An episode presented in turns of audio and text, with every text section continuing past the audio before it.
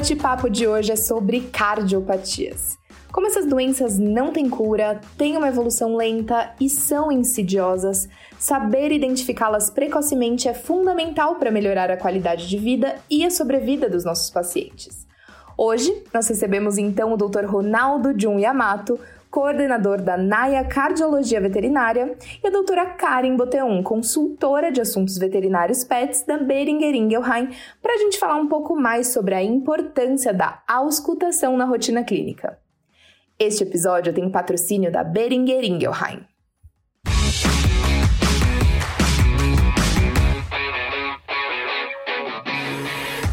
Jun Yamato e doutora Karen Boteon, sejam muito bem-vindos novamente.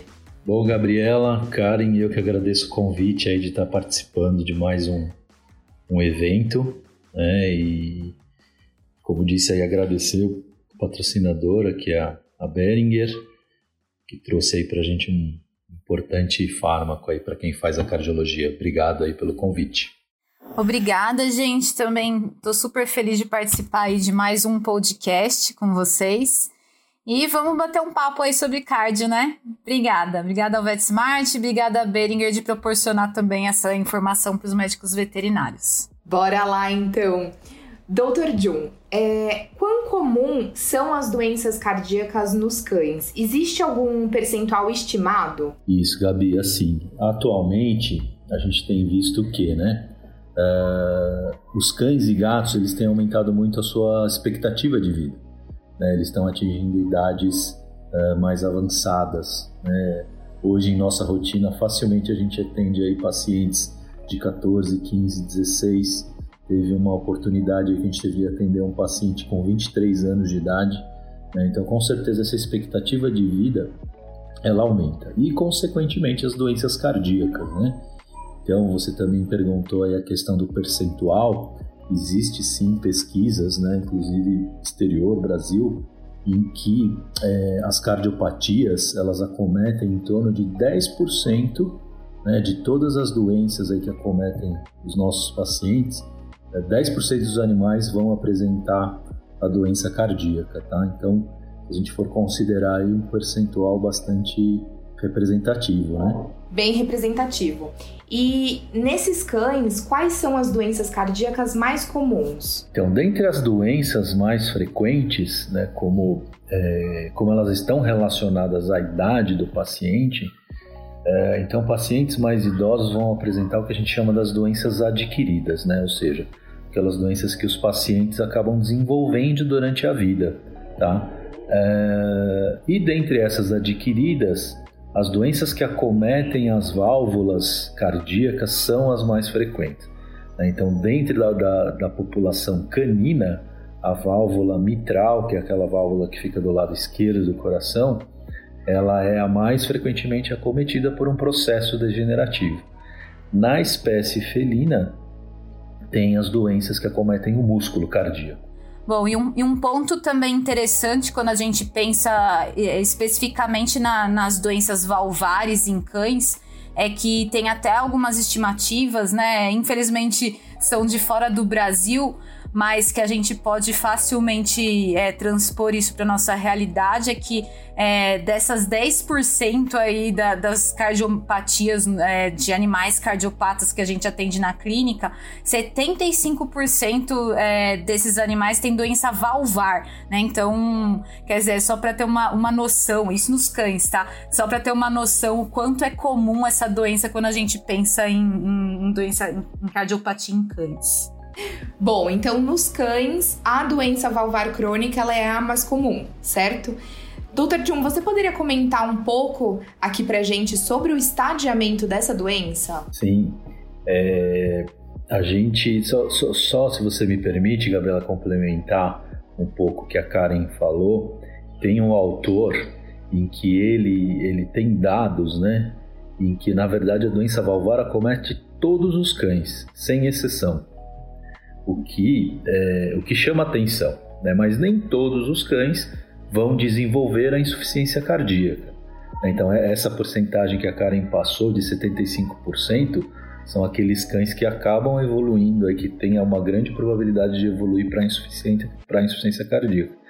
Então é um dado assim, é uma doença realmente importante. Né? Então, é, voltando à pergunta da Gabriela, eu, a, o estadiamento, ela recentemente houve uma, uma atualização né, desse estadiamento e atualmente o estadiamento ele é dividido em três, é, desculpa, em quatro, né, em quatro estágios. Tá?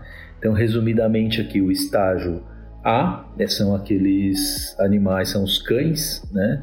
Que são predispostos a desenvolver a doença. Então, são aqueles cães que nem têm a lesão ainda, não têm a doença cardíaca, mas se pertencer às raças predispostas, eles já são considerados no estágio A. Né? A exemplo dessas raças está o Cavalier, King Charles Spaniel, o Poodle e o Dachshund. Tá?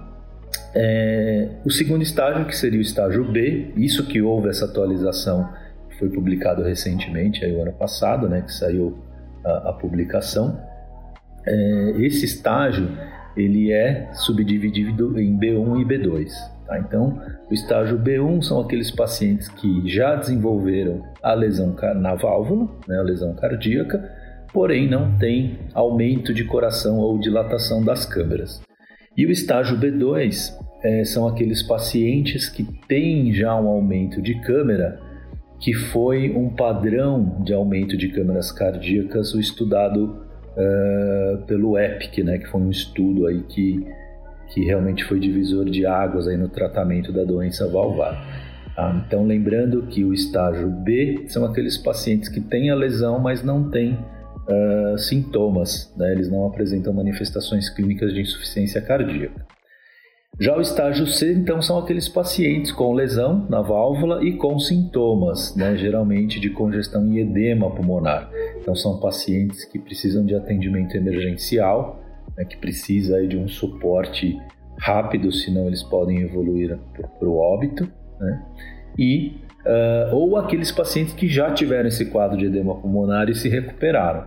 Tá? Então, o, o estágio C são aqueles pacientes já no estágio mais avançado, uh, em que já apresentam ou apresentaram sintomas, né, principalmente de edema pulmonar. E o estágio D, infelizmente, são aqueles pacientes que estão no estágio terminal da doença, que eles não respondem ao tratamento convencional da insuficiência cardíaca. Né? Ou seja, você precisa lançar mão de medicamentos uh, que não estão é, não que não estão aprovados, né, mas você precisa utilizar doses desses medicamentos mais altas do que o recomendado para tentar controlar esses quadros de edema pulmonar, de congestão pulmonar. Tá? É, lembrando que essa, esse estadiamento aí e a doença valvar mitral e tricúspide, ela é comum nos cães. Né? Então esse estadiamento ele é específico para a doença valvar e na espécie canina. Tá? Você citou o estudo EPIC, que foi de fato aí um divisor de águas para a cardiologia veterinária. Você pode nos contar um pouco mais sobre esse estudo e principalmente quais as novidades em relação ao manejo desses pacientes cardiopatas após a publicação? É verdade, viu, Gabi? Assim, é, esse estudo aí ele veio para para assim não, não, que quebrou paradigmas, né? Mas quando ele foi publicado, muitos de nós é, ficamos surpresos com os resultados, né? É, e, e, a hora que nós começamos a, a, a, fazer o que o estudo recomenda, né, é, que a gente colocou na nossa rotina cardiológica, a gente viu realmente que, que, que é um estudo aí que veio para dividir épocas. Né? Então, resumidamente, o que, que acontece? A doença valvar mitral é, degenerativa, ela é uma doença que hoje a gente não consegue possibilitar a cura né, para os nossos pacientes. Então, são doenças crônicas que não vão ter cura. Então, o objetivo do nosso tratamento aí é o que? É você melhorar a qualidade de vida desse paciente, porém, é, é, aumentar a sobrevida, né, porém com qualidade de vida. Tá? Então, é, esse estudo, o que, que, ele, que, que ele mostrou para nós? Que é, você medicando o nosso paciente, com doença valvar crônica uh, de mitral no estágio B2. Então, esse estágio B2 ele foi caracterizado né, dentro do estudo EPIC por meio de quem? Do ecocardiograma e da radiografia do tórax, tá? Então, pacientes que já tinham a lesão valvar, que tinham aumento de coração, né, dentro das características que as, né, se der tempo eu, eu cito aí para vocês essas características, é, esses pacientes foram medicados com Pimobendan, né, que é o, é o fármaco também que, que, que veio aí para revolucionar o tratamento da insuficiência cardíaca. Então, pacientes assintomáticos foram tratados com Pimobendan. E esses pacientes foram comparados com outro grupo de pacientes que tomaram placebo, né? ou seja, medicamento que, que não, faz, não tem nem efeito colateral e nem efeito no sistema cardiovascular. E aí eles compararam esses dois grupos. É, o grupo que tomou o Pimobendan, ele teve uma sobrevida é, de, um, é, de, um, de 15 meses, né? um ano e três meses. Tá? E como que foi essa sobrevida? Então, esse estudo ele tentou provar que o Pimobendan conseguia retardar o aparecimento de sintomas de insuficiência cardíaca nesse estágio B2. Tá? Então, uh, se a gente considerar que um paciente assintomático ele consegue ter uma sobrevida em média né, de um ano em três meses sem sintomas e para uma doença que não tem cura, isso é um período muito representativo. Né? Ou seja, você proporcionar um ano e três meses de sobrevida, em média, é um resultado fantástico. Né? Tanto é que esse estudo ele, ele até foi encerrado, a parte clínica ele foi encerrado um pouco antes do, do, do programado, porque eles consideraram que é, era antiético né, os pacientes que não estavam tomando Pimobendan, né, deixar, deixar esses pacientes sem Pimobendan pelo benefício que ele estava trazendo para o paciente que estava tomando. Tá? Então, é, se a gente considerar uma doença que não tem cura, né, que você tem que fazer o paciente conviver com a doença o maior tempo possível e com qualidade de vida, então, novamente, você proporcionar para ele é, esse período né, de um ano e três meses é algo fantástico. Tá? Então, é, realmente foi um estudo que, é, que veio aí para para modificar né, a nossa visão, a nossa abordagem do tratamento. Então, hoje, o paciente que chega em estágio B2 para nós atendermos, né, ele é, hoje é obrigatório né, o início do tratamento desse paciente com Pimobendan. Tá? Só que é, tem uma, um detalhe extremamente importante que a gente tem que ressaltar, é que esse paciente que foi estudado é aquele paciente que nunca tomou nenhuma medicação para doença cardíaca. Né? Então, é aquele paciente que tem a doença valvar mitral, mas nunca foi medicado nem com inibidor de ECA, nem com diurético, nem com digitálico, tá? ele nunca tomou nenhuma medicação. A gente não pode extrapolar esse resultado para um paciente que já tomou um inibidor de ECA, a gente retira o inibidor de ECA para começar a fazer só o Pimobendan, né? Então o estudo ele não, ele não, ele não é, pesquisou essa condição, tá? Então a gente não pode né, extrapolar para isso, tá? Então é, só, só também para deixar claro, Gabi, o que é importante, é, o ecocardiograma é extremamente importante nesse paciente que foi incluído no estudo EPIC, né? Por quê? A gente só consegue estadiar esse paciente é, no estágio B2 porque o ecocardiograma ele tem características específicas desse estágio.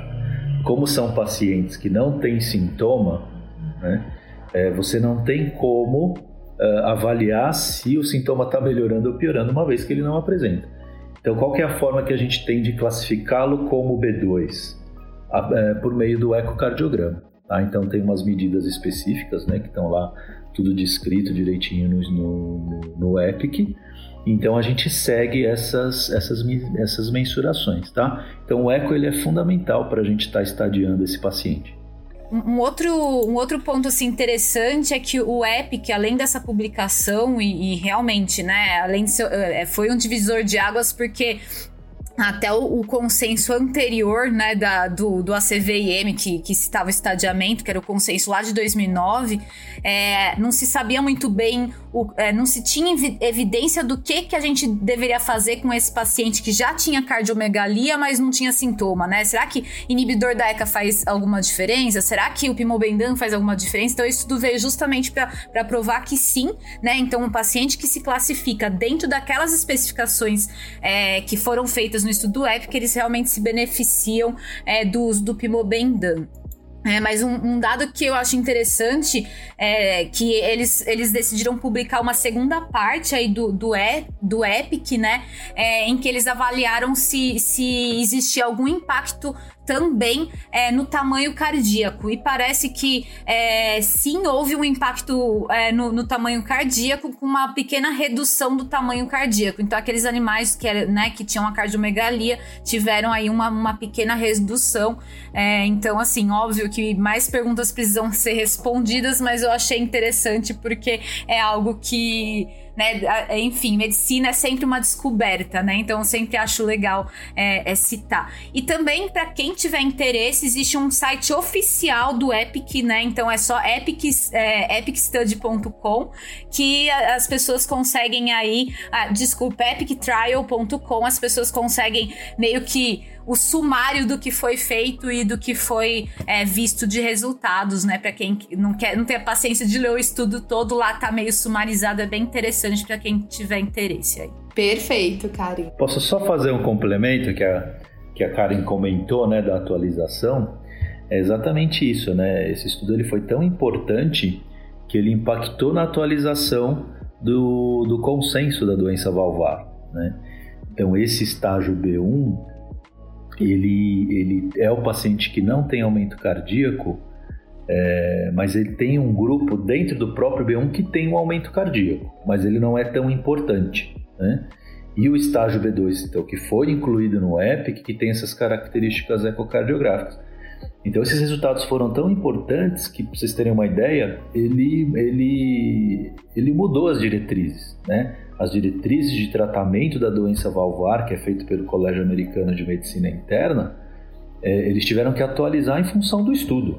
Né? Então, tanto é que quem lê lá o guideline, ele, ele, eles não citam exatamente o EPIC, mas eles falam, ó, é, o estágio B2 é o paciente que está dentro dos parâmetros do estudo né, que demonstrou que retardou o aparecimento de sintomas, que é o EPIC. Doutor, e quais as manifestações clínicas mais comuns das cardiopatias em cães? Quais são os principais sinais clínicos, os achados de exame físico? Então, Gabriela, é, a primeira manifestação clínica, mas que às vezes passa desapercebido pelo dono, né, pelo tutor ou proprietário do, do animal, é o cansaço fácil. Né? Então, é, esse é um sintoma que uh, se confunde muito, porque às vezes o dono acha que o animalzinho dele já está um pouquinho mais idoso, então ele começa a ficar mais é, calmo, né? Começa a ficar um pouco mais nos passeios, né? Ele começa a, a, a não querer andar muito e muitas vezes o dono julga ser pela idade. Tá? Como eu disse aí no começo da nossa conversa, né? É, as doenças cardíacas têm acometido mais os pacientes mais idosos, então por isso acaba confundindo um pouco. Né? Então, uma das primeiras manifestações é, a, é o quadro de cansaço fácil. Então, é aquele paciente que é, o dono, ao chegar em casa, né, o, o animalzinho vem fazer a festa e ele já fica com uma falta de ar mais evidente, né, uma cianose de língua mais evidente. Tá? Então, são pacientes que apresentam esse cansaço mais fácil. É, e a doença valvar mitral, além do cansaço fácil, é, existe um sintoma respiratório que é a tosse. Né? Então, o quadro de tosse ele, ele não é, ele não é, é exclusivo de insuficiência cardíaca, mas é uma manifestação clínica muito frequente na doença valvar.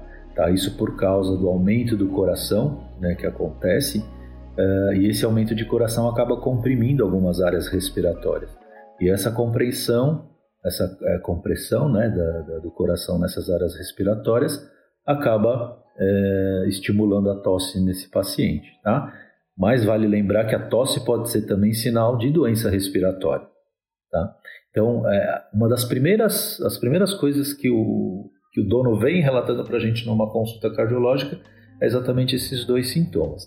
Os sintomas mais graves aí, aí já são aqueles sintomas de edema pulmonar. Né? O paciente já fica é, no que a gente chama da posição ortopneica, né? que é aquela posição sentada né? e uh, que ele fica sentado com o pescoço esticado né? e tentando buscar o ar e a respiração abdominal. Né? Então, essa, esse é um, é um sintoma bem claro, porém, um sintomas, uh, manifestações clínicas de emergência, né? O, o, dono aí precisa levar rapidamente o animalzinho para um, um, serviço de emergência. Tá? E quando a gente examina esses pacientes, né, o achado mais frequente aí são sopros.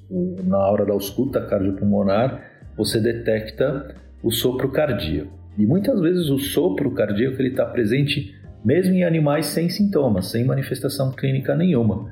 Né? Tanto é que uma das formas de a gente é, suspeitar né, de uma doença valvar é você detectar essa presença do sopro. Perfeito. Doutor, você citou a auscultação cardíaca como uma importante forma de auxílio na identificação desses pacientes cardiopatas. Mas é fácil diagnosticar um sopro? De que maneira a gente pode identificá-los? Tem alguma classificação? Como que isso funciona? Isso, Gabriela. É, a auscultação cardíaca, né? É, ela é importante em todas as áreas. Né? Não, tô, é, estamos falando só de quem faz a cardiologia, né? Porque é, pela auscultação cardíaca a gente consegue muitas informações em relação ao coração. Tá? Então, é, a gente pode exemplificar é, a, alguns sopros, né, que nós vamos colocar o áudio aí daqui a pouquinho para vocês. Mas, primeiramente, eu queria colocar um áudio para a gente identificar um batimento, é, uma ausculta de um coração normal. Tá? Então, nós vamos auscultar uma, um primeiro som cardíaco, que é mais alto e mais forte, e um segundo som cardíaco, que é mais fraco e mais baixinho. Tá? Então, esses dois batimentos cardíacos que nós vamos auscultar representam o que? A contração ventricular, que seria o primeiro batimento cardíaco, e o relaxamento ventricular, que seria o segundo som cardíaco, aquele mais baixo né, e mais curto. Tá? Então a gente pode ouvir esse som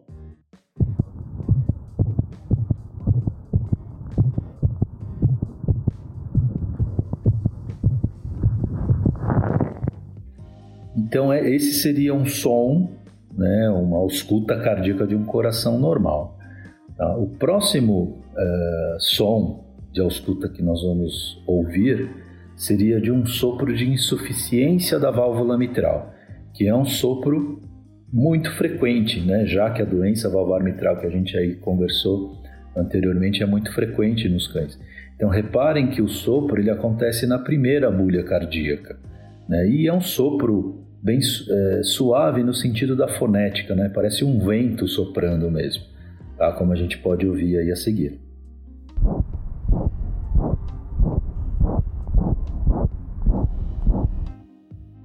Então esse sopro, ele é um sopro de insuficiência. Então, quando a gente é, consegue caracterizar né, esse sopro em primeira bulha cardíaca e eu posicionando o estetoscópio no foco da mitral, eu já consigo determinar o diagnóstico de que aquela válvula em que eu estou auscultando aquele sopro é, significa que essa válvula ela já está insuficiente, ou seja, ela apresenta uma lesão no fechamento. Essa válvula ela não está fechando corretamente.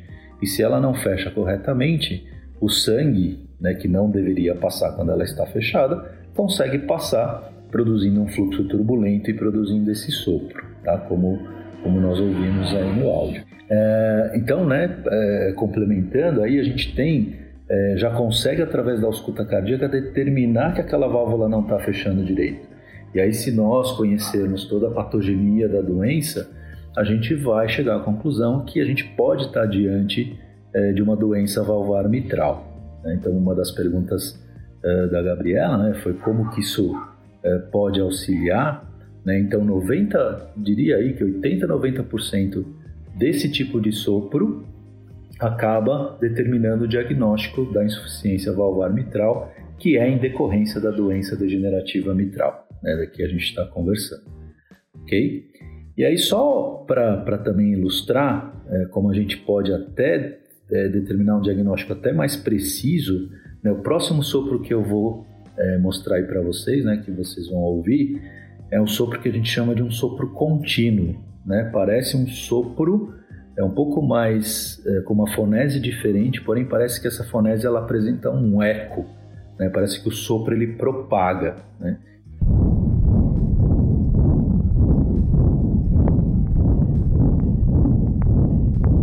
Eu não consigo identificar nem a primeira e nem a segunda bulha cardíaca, né? por isso ele chama de sopro contínuo.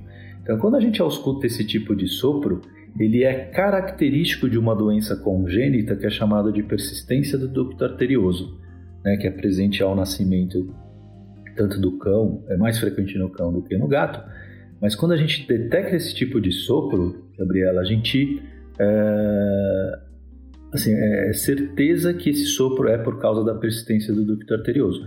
Né, e aí você vai confirmar esse diagnóstico ao ecocardiograma. Então, ou seja, é um sopro patognomônico dessa anomalia congênita. Então, só para a gente ter uma ideia do quão importante é você é, detectar e saber interpretar esse sopro, né? E, e, como que a ausculta cardíaca ela é importante nesses pacientes, tá?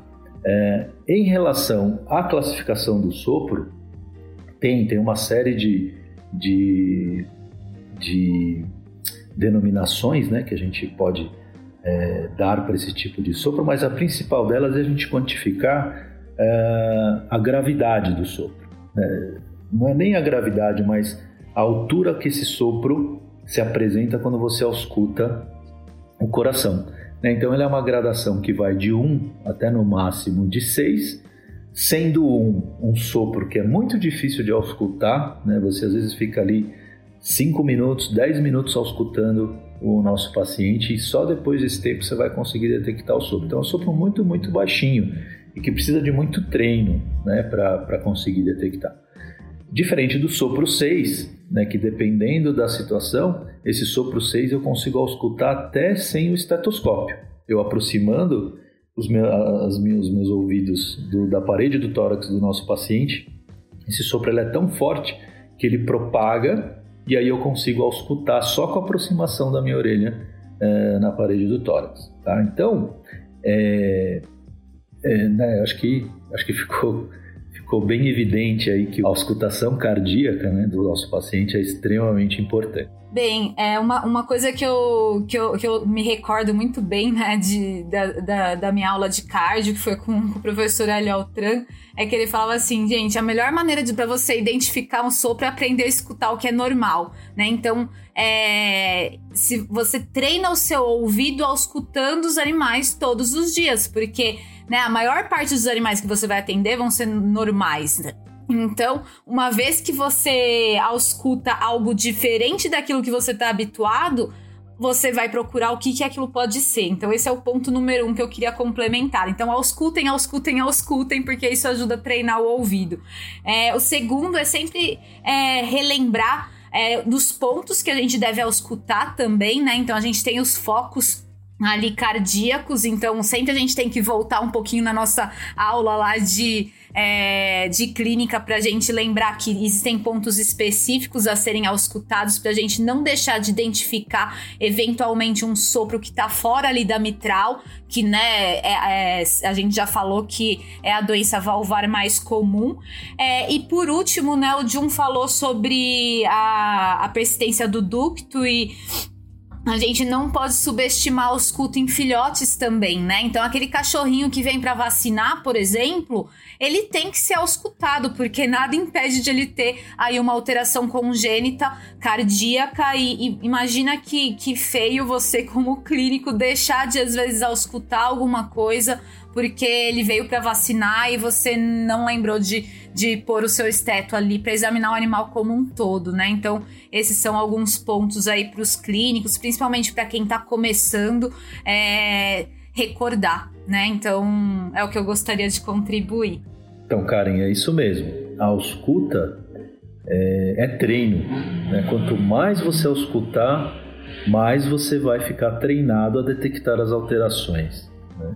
Isso, essa frase do, do Hélio Altran, ela, é, ela marca todo mundo, né? Como você saber o que está alterado se você não sabe o que é o normal? Ah, então essa dica aí é muito valiosa. Doutor, e quando o veterinário detecta um sopro na auscultação, mas esse animal ele é assintomático? Nesse caso, quais são esses próximos passos? Gabriela, isso é, isso é, uma, isso é uma dúvida né, que todo mundo uh, tem. E hoje, com a. Hoje não, né? Já há algum tempo, com o aparecimento e o desenvolvimento da ecocardiografia na medicina veterinária, uh, ela veio assim para elucidar muitas, muitas dúvidas e incertezas que nós tínhamos em relação ao exame físico. Tá? Então hoje é, não é obrigatório, mas é o que todo mundo faz. Né? Então uma vez que você detecta o sopro, a primeira indicação para você identificar o porquê que aquele sopro está acontecendo, né? qual é a lesão cardíaca que está originando aquele sopro, é você partir para a ecocardiografia, né? É realizar o ecocardiograma, porque o ecocardiograma ele é um exame é, que usa né, a, a ultrassonografia para identificar uh, alterações morfológicas cardíacas. Então você vai detectar, no caso, a degeneração da válvula mitral, a persistência do ducto arterioso, lesões de estenose que podem ser congênitas também, lesões em musculatura cardíaca e além disso, você consegue mensurar o quanto que esse coração está funcionando. Você consegue calcular a função sistólica, a função diastólica, o débito cardíaco. Né? Então é um exame muito completo em relação à, à função que, nós costumamos dizer, né? a função hemodinâmica cardíaca. Tá? Então o sopro ele é sinal uh, de que tem alguma coisa errada uh, no coração. O próximo passo seria o ecocardiograma para você tentar descobrir o que que o que está de errado aí nesse coração. Uma vez então que um animal é assintomático quando diagnosticado com doença valvar crônica, há alguma conduta clínica a ser realizada ou a gente pode só observar e acompanhar? Então, Gabriela, quando a gente é, faz esse diagnóstico né, da doença valvar degenerativa mitral, é, e sem sintomas, sem manifestação clínica, então ele está naquele estágio B, né, da, da, do estadiamento. E aí a gente precisa o quê? Saber se ele é B1 ou se ele é B2.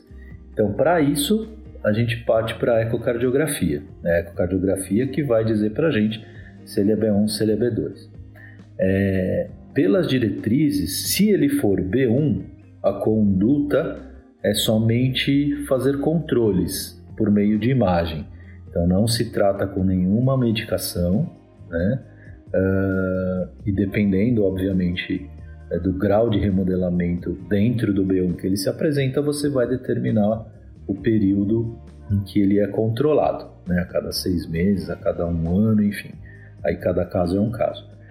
Agora, se ele for estadiado em B2, aí o tratamento é com pimobendan, né? Porque justamente pelo que a gente já, já discutiu anteriormente aí pelos resultados do estudo EPIC. Tá? Então, dependendo de, de, de, desse estadiamento, então ele pode não ser tratado com nada, somente acompanhamento, mas se ele for B2, aí é obrigatório o início do tratamento com pimobendan. É, um, um, ponto que eu, que eu gostaria de adicionar, né, e que às vezes a gente vê alguns colegas cometendo erros com esses pacientes assintomáticos, é assim, não tratar sem ter informação, né? Então, é, primeiro, sim, existe uma, uma super indicação do uso do, do Pimobendan para o estágio B2, dentro das características do EPIC, né? Mas não existe recomendação de outras medicações. E por outras medicações eu, eu cito inclusive diuréticos, né?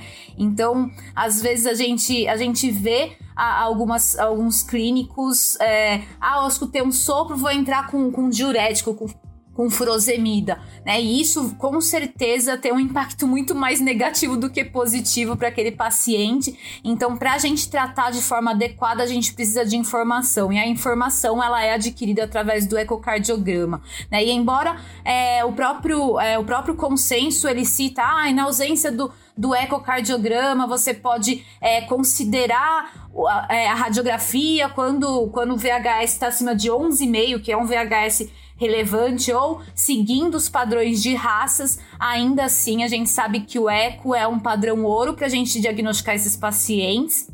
E, e, a gente. E aí eu, eu até reforço que é, deem graças a Deus que a gente está aqui no Brasil e que o ECO é um exame relativamente acessível para a maior parte dos tutores, né? Porque quando a gente com, é, conversa com colegas lá de fora, um ecocardiograma chega aí a 500 dólares. Então é, é um exame extremamente oneroso, né? Então aqui no Brasil é, não é um exame barato, mas também não é um exame proibitivo. Né? Então, assim, deem valor a, a, a, essa ferramenta que, que a gente tem para que a gente consiga tratar o paciente que realmente precisa ser tratado é, e vai ser beneficiado daquilo.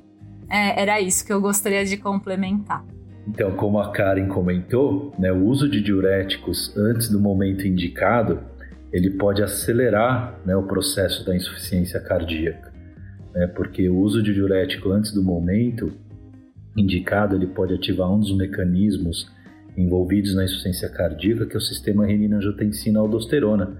Né? E a aldosterona, a longo prazo, tem efeitos deletérios para o próprio coração e para o próprio paciente. Então, o uso de diurético antes da hora ativa mais esse mecanismo. Tá? Então, é, é a gente não pode né, é, é, achar que, ah, então tudo bem, vou fazer esse medicamento nesse momento. Então, hoje tudo é baseado em evidência. Né? E o que, que, são essas evidências? A exemplo de, uma grande evidência é o estudo EPIC. Né? Então, grandes estudos mostram para a gente é, o, qual é o momento certo de tratar, qual o medicamento certo de utilizar e se ele vai trazer benefício ou não. Tá? Então, isso que a Karen colocou é extremamente importante, sim. Pessoal, e já que nós falamos de diagnóstico, quais são os métodos de diagnóstico utilizados para esse animal cardiopata e quando cada um deles é mais útil? Então, Gabriela, é, em termos de exames complementares, né, é, hoje aqui no Brasil nós temos três principais exames dentro da, da nossa rotina cardiológica, que é o ecocardiograma, como nós já citamos, o eletrocardiograma e a radiografia do tórax. Então, a, a, o ecocardiograma, né, como a gente conversou aí anteriormente, é um exame em que vai mostrar as estruturas cardíacas, a morfologia, e não só a morfologia cardíaca, mas também o funcionamento dessas estruturas. É, a, circulação de sangue dentro do coração, ela está de uma forma correta? Né? Eu consigo calcular o débito cardíaco desse paciente. Né? Então, são informações é, extremamente importantes. O eletrocardiograma, ele vai avaliar o sistema de condução cardíaco. Então, o que é o sistema de condução cardíaco? É aquele sistema que controla a, a frequência cardíaca. Né? Então, no momento de estresse, o que faz a frequência cardíaca aumentar? Então, o sistema nervoso autônomo ativa mais esse sistema de condução, a frequência cardíaca aumenta. No momento de repouso, de sono, a frequência cardíaca diminui. O sistema nervoso autônomo atua nesse sistema de condução cardíaco, faz a frequência diminuir. Então, o eletrocardiograma ele, ele faz com que uh, ele nos dá a informação né, de todo esse sistema de condução. A radiografia do tórax, atualmente, é, nós é, solicitamos a radiografia do tórax para obtermos informações dos campos pulmonares. Uh, a silhueta cardíaca, que também é avaliada pela radiografia, ela varia muito de raça né, para raça e de espécie para espécie. Então hoje a gente busca mais informações de congestão ou até de edema pulmonar né, por meio da radiografia. Né? Em termos de silhueta cardíaca, sim, em algumas situações, né, quando não tem o ecocardiograma, a gente busca essa informação, mas o raio-x do tórax hoje então é mais para hemodinâmica pulmonar. Tá? Então, se o paciente está para entrar em edema, se não está, se está com os vasos ou as veias ou as artérias pulmonares mais engurgitadas. Né? Então, É esse tipo de informação que a gente busca é, nesses exames complementares. Tá? Só vale um parênteses aqui, é, tem também a mensuração da pressão arterial. Né? Mas hoje, para quem faz a cardiologia, a mensuração da pressão arterial é até rotina, né? Acaba até fazendo parte do exame físico aí é, do nosso paciente. Doutor, então é possível diagnosticar precocemente um animal cardiopata? E se sim, quais as dicas para o veterinário se atentar na sua rotina? Sim, Gabriela, é possível sim. Né? A gente é, consegue fazer esse diagnóstico e uma das principais características que nós já conversamos é a presença do sopro quando você vai auscultar né, o, esses pacientes, tá? Então, com a, com a, a detecção de sopro, eu já, eu já tenho a obrigação né, de suspeitar de uma cardiopatia. Tá? E aí, obviamente, a gente parte para os exames complementares, como nós conversamos, para uh, eh, fazer o diagnóstico definitivo dessa cardiopatia. Bom, outro, outro ponto é a gente, de, a gente é, reforçar a importância da medicina veterinária preventiva, né? Então a gente tem que é, riscar né, da, da, nossa cabeça, mudar o mindset de que ah, o cachorro vem uma vez por ano na clínica para fazer vacina. Não, ele tem que ir uma vez no, por ano na clínica para fazer um check-up. E aí, não só por conta de doenças cardíacas, mas diversas outras enfermidades são diagnosticadas precocemente se a gente faz esse check-up anual, né? Principalmente em animais aí é, de meia idade, idosos que demandam esse acompanhamento anual para que é, a gente tenha a chance de um diagnóstico precoce e diagnosticando precocemente a gente consegue fazer muito mais por esses pacientes, né? Então, é isso o, o clínico também tem que estar tá, tem que estar tá no radar do clínico. Karen, você sabe que uh, essa mentalidade uh, ela vem mudando gradualmente. Né? Nós, é, eu tenho a, oportunidade de estar tá fazendo só cardiologia atualmente. E hoje nós somos procurados para esses check-ups anuais, né, para ver se está tudo bem e se não está. E hoje está mais que provado com o estudo EPIC, você tem sim, apesar da doença valvar não ter cura, você tem sim uma forma de retardar aparecimento de sintoma, né, de retardar o aparecimento da insuficiência cardíaca congestiva que é uma forma de prevenção. Isso você só vai conseguir fazer isso se houver essa mentalidade de prevenção que a Karen comentou, né? E que é, é, isso vem mudando. A gente tem observado que isso vem mudando, sim. Isso aí, pessoal. Assim esperamos. Inclusive, eu trouxe aqui um dado de pesquisa performada pela empresa CVA Solutions com médicos veterinários e os seus hábitos de prescrição, de estudo e atuação como especialista. Essa pesquisa observou que apenas 3% dos entrevistados dizem atuar como cardiologistas. Doutor, e agora? Só um cardiologista consegue fazer esse diagnóstico precoce? Não, não, Gabriela. É, o clínico que atua na clínica médica, né, que nós costumamos dizer que é a clínica geral, é, ele tem total condições de fazer esse diagnóstico precoce o profissional especializado em cardiologia, obviamente que ele vai fazer esse diagnóstico, mas ele está preparado para atender aqueles pacientes em estágio C e D, como nós exemplificamos. Né? Assim como a doença valvar mitral tem o seu estadiamento, a insuficiência cardíaca congestiva também tem, que é, é o evento final de toda a cardiopatia, a insuficiência cardíaca congestiva. Então, o, o, o profissional que se especializa na cardiologia, ele está preparado para essas situações uh, mais específicas, né, os pacientes com evolução mais desfavorável.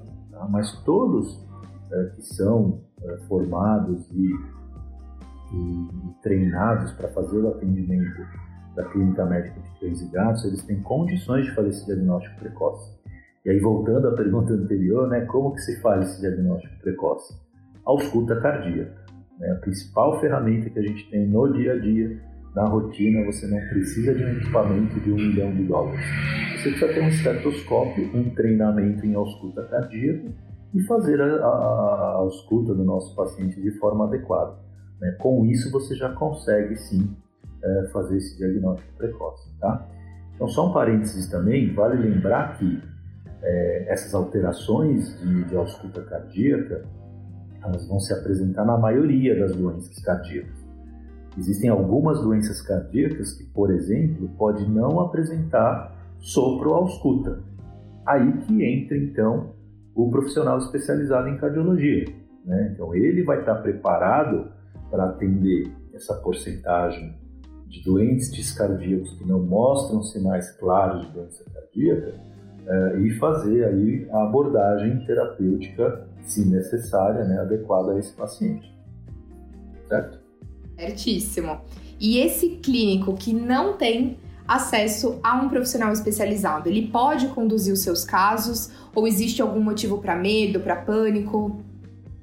Então, Gabriela, assim, a gente costuma dizer que é, a abordagem emergencial né, do paciente cardiopata também é uma situação que esse clínico encontra, uh, existe uma, uh, uma abordagem inicial desse paciente. Então, um exemplo muito rápido: o paciente que chega em edema pulmonar, né, que é aquele acúmulo de líquido no parênquima pulmonar por uma falha uh, cardíaca, né, por, uma, por uma falha do débito cardíaco, enfim, pela cardiopatia em questão. Esse paciente, essa abordagem inicial do edema pulmonar, ela é semelhante para todas as cardiopatias. Então, por exemplo, você é, aumentar o aporte de oxigênio desse paciente é uma das formas de você melhorar a condição dele. Diuréticos, né, que a gente sabe que se tem muito líquido no pulmão, a gente tem que remover esse líquido do pulmão. Como que a gente vai fazer isso? Por meio dos diuréticos. Tá? Então, é, isso é só um exemplo de como que a gente consegue é, fazer essa abordagem inicial desse paciente. Tá? E aí, obviamente, se esse paciente não evolui favoravelmente, aí que entra então uh, o profissional especializado. Mas eu acho que não tem que ter medo. Na verdade, o que a gente tem que ter é a consciência de que precisa ter esse treinamento né, para fazer essa abordagem emergencial e, uh, e conseguir né, melhorar a condição desse paciente para, se precisar mesmo, encaminhar para o especializado em cardio. Essa pesquisa, né, é, que, que você citou, Gabi, ela foi feita aí com cerca de 500 veterinários, né, em São Paulo, Rio de Janeiro, interior de São Paulo. Então isso acaba refletindo muito mais uma re realidade dessas regiões, e a gente sabe que realmente, né, até por uma, uma questão de estar tá mais próximo de, dos grandes centros urbanos, né, quando a gente pensa em interior de São Paulo, por exemplo, é, é mais fácil os, os, clínicos conseguirem fazer cursos de aprimoramento, etc., para poder ir se especializando na área. Né? Então, de fato, a gente tem pouco cardiologista, mas quando a gente pensa em lugares afastados que não tem um cardiologista, existem sim ferramentas para a pessoa conduzir o caso, desde que ela seja sempre baseada aí é, em evidência científica, desde que ele esteja seguro, né, que não vá comprometer aquele paciente que ele vai conduzir. E a dica é mesmo procurar é, se aprimorar para conduzir os casos. E na emergência, sem sombra de dúvidas, acho que todo mundo que já trabalhou em hospital, internação, é, já atendeu algum paciente é, cardiopata descompensado e a gente tem que estar tá preparado para lidar com esse paciente, né? Um paciente que chega passando muito mal, a gente tem que saber o momento que a gente vai, é, por exemplo, conduzir ele para um raio-x, nunca no momento que ele tá passando mal, né? Então todas essas coisas têm que ser levadas aí em consideração e, e sempre avaliar, é, como a gente utiliza o, o, diurético, sempre avaliar o status de hidratação desse animal, acompanhar ele de perto, porque é realmente um paciente de UTI que demanda aí um, um treinamento específico para que a gente é, consiga conduzir, né? Então, complementando essa ideia é, que a Karen acabou de colocar, Hoje você ter acesso à informação e atualização, ela acaba sendo mais fácil, né? Então, como todos falam, a pandemia tem seu lado positivo? Até tem, porque facilitou o quê? Hoje nós temos é, inúmeras opções de cursos online, né? Que traz essa atualização, né? essa informação que a Karen aí acabou de comentar. Então, essa busca né, por informação, por cursos, enfim, ela é extremamente importante, que faz parte do treinamento, né? Que vai dar segurança uh, e fazer com que o clínico perca o medo aí dessa uh, da cardiologia até como um todo. Ai, gente, eu não queria ter que finalizar, mas o nosso tempo já tá acabando. Então eu queria pedir, se possível, algumas dicas para os veterinários que querem mais informações sobre a cardiologia e também como eles podem orientar os seus clientes para a identificação precoce dessas doenças cardíacas em cães. A gente acabou de citar aí, por exemplo, é, a reciclagem, né? Então, fazer os cursos. Hoje a gente tem uma série de cursos online, a gente tem Vet Smart com conteúdos em áudio e em vídeo. Então, o que não faltam são meios, né, doutor? Nossa, Gabriela, com certeza, né? É, eu acho que a dica aí, é, então, de novo, nunca é demais ressaltar. Hoje, hoje as coisas mudam muito rápido né? e a cardiologia é uma área que cresceu muito nos últimos anos. Né? Uh, você vê, a própria, é, instituição do Pimobendan no tratamento do paciente cardiopata, se a gente fala de biologia, isso é uma coisa muito recente. Tudo bem que as primeiras publicações acabaram é, saindo é, no início do ano de, de 2000, né, mostrando a importância do Primobendan, então a gente está falando aí de quase é, pouco menos de 20 anos, né, que os primeiros trabalhos foram em 2002, uh, é, mas é relativamente recente. E, e cada vez mais né, se estuda mais a cardiologia. Então, essa atualização é extremamente importante porque as coisas mudam muito rápido. Então, uma dica aí de quem quer iniciar cardiologia ou quem quer buscar, é, hoje nós temos uma sociedade, uma entidade de classe muito forte dentro da cardiologia veterinária, que é a, é a Sociedade Brasileira de Cardiologia Veterinária. Ela sempre oferece para a gente cursos de atualizações, eles trazem palestrantes de, de nome, é, de renome, de reconhecimento mundial, né? É, pessoas importantes dentro da área. Então é uma forma de, é, de a gente estar tá sempre atualizando. Né? Então, como a própria Gabriela falou, tem o próprio VetSmart também, que é uma plataforma excelente aí de, de oportunidades para estar tá se atualizando. Né? E aí diversas empresas aí da, dentro da cardiologia também então é, conseguem oferecer isso, isso para a gente. Tá? É, em relação a, a, né, a, voltando um pouquinho a esse diagnóstico precoce das doenças, eu acho que a principal conscientização que tem que ter dos donos, dos proprietários ou tutores, né, dos, dos cães e gatos, é, é, observar. E de novo, né, se tem um lado positivo da pandemia, os donos ficam mais do lado dos nossos dos pets, né? então eles observam mais os cães. Não sei se por esse motivo também a nossa casuística aumentou aí na pandemia, mas é, conscientizar uh, os donos dos principais manifestações clínicas da insuficiência cardíaca que a gente comentou. Então, cansaço fácil, a tosse, lógico que em quadros mais graves isso vai ficar muito evidente, mas uma falta de ar, né, uma cianose, principalmente de língua, um padrão respiratório mais difícil, às vezes o desmaio ele é um sintoma que pode estar presente na insuficiência cardíaca congestiva. É, então, é fazer essa educação do cliente, né? E principalmente fazer aquele check-up anual também que, que a Karen comentou, né? Que é, é extremamente importante para você conseguir é, fazer a, a, prevenção e tentar retardar a progressão de uma possível doença cardíaca.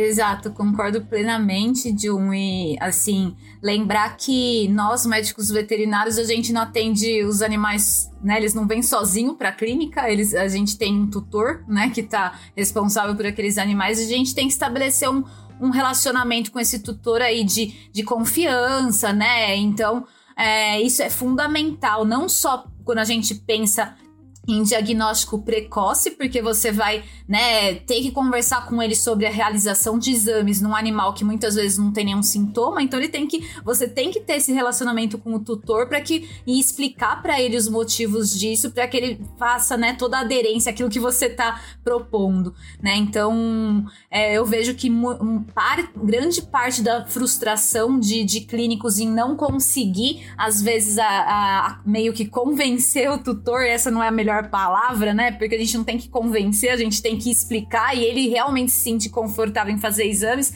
mas a maior parte da frustração é justamente por falta de comunicação adequada com o tutor. E uma vez que você estabelece um relacionamento de confiança, né, com, com esse tutor, você vai conseguir sim fazer muito mais diagnóstico precoce e, e, e, conseguir diagnosticar e conduzir essas doenças aí de uma maneira melhor, sem sombra de dúvidas. E o Jun pode falar, né, que um, parte, um paciente cardiopata, por exemplo, é aquele paciente que casa com o veterinário, porque é, você vai acompanhar o paciente até o final da vida dele, né, enfim, porque é uma doença progressiva, então a gente realmente precisa desse, é, desse é, estabelecer esse relacionamento de confiança aí com os tutores, extremamente importante.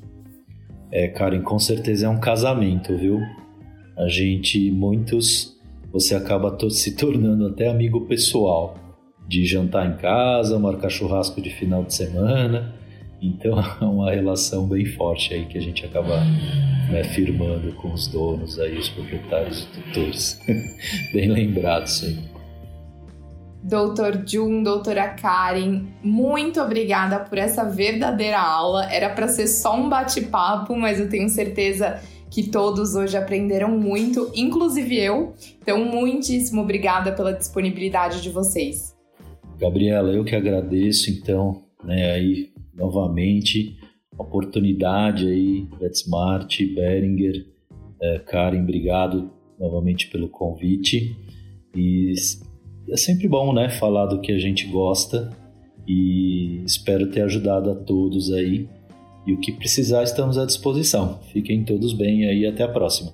Também gostaria de agradecer bastante, agradeço mais uma vez a oportunidade do VetSmart, agradeço o Dr. Jun aí pela é, disponibilidade em participar desse bate-papo. Eu não sou cardio, mas eu gosto muito de cardio porque eu sou clínica, né? E não, não adianta. É, a gente tem que pensar em todos os órgãos quando a gente está atuando na clínica, né? Na medicina interna, na clínica médica. Então, agradeço mais uma vez, agradeço por ter a oportunidade de participar do bate-papo. Agradeço a Beringer por proporcionar isso também.